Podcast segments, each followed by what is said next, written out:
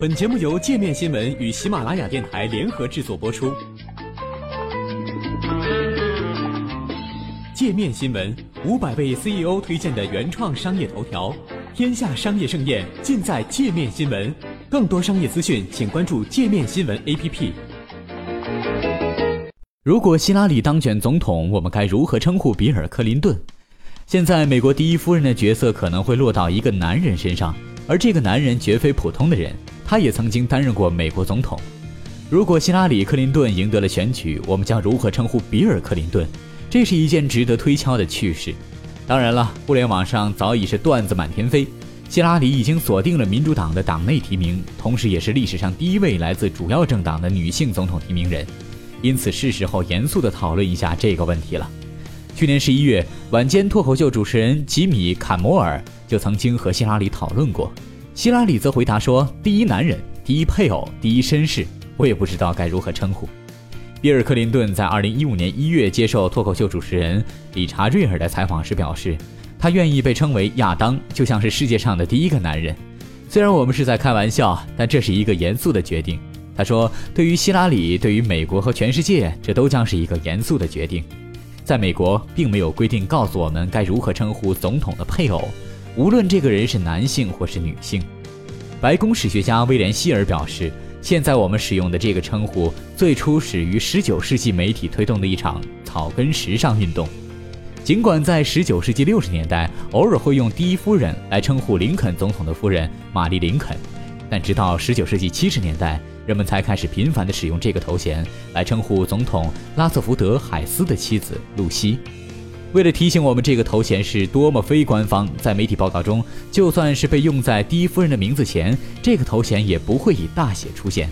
看看其他国家的女性领导人，也起不到什么参考作用。德国总理安吉拉·默克尔的丈夫约阿希姆·绍尔通常被人们称为教授，这也是他的全职工作。韩国的第一位女性总统朴槿惠至今未婚。台湾地区的第一位女性领导人蔡英文也是单身。挪威总理埃尔纳·佐尔贝格的丈夫通常被简单的称作佐尔贝格的丈夫或者配偶。那么，比尔·克林顿呢？正是他目前拥有的头衔导致了他没有多少选择余地。总统先生这个头衔优先于任何总统配偶头衔。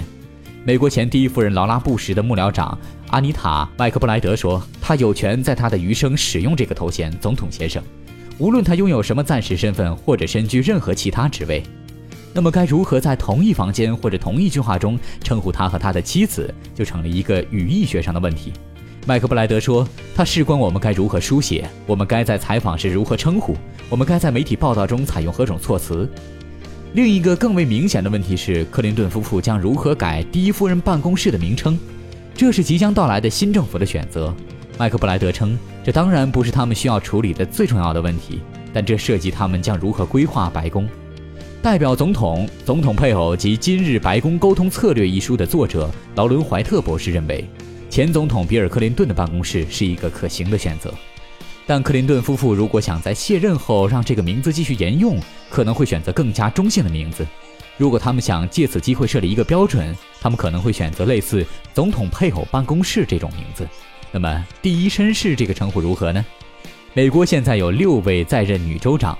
非官方将他们的男性配偶称作第一绅士，但不要希望这个头衔会被白宫采纳。历史学家希尔说，在白宫看来，这个头衔很老土。希尔预测称，很多有趣的事被记录在册，但官方的表述将会是前总统克林顿或者克林顿女士的丈夫总统克林顿。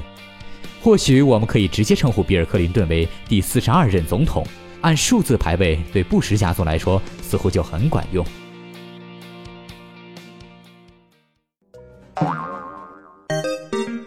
还想了解更多世界各地的商业趣闻，请关注“界面天下”频道微信公众号“最天下 The Very World”。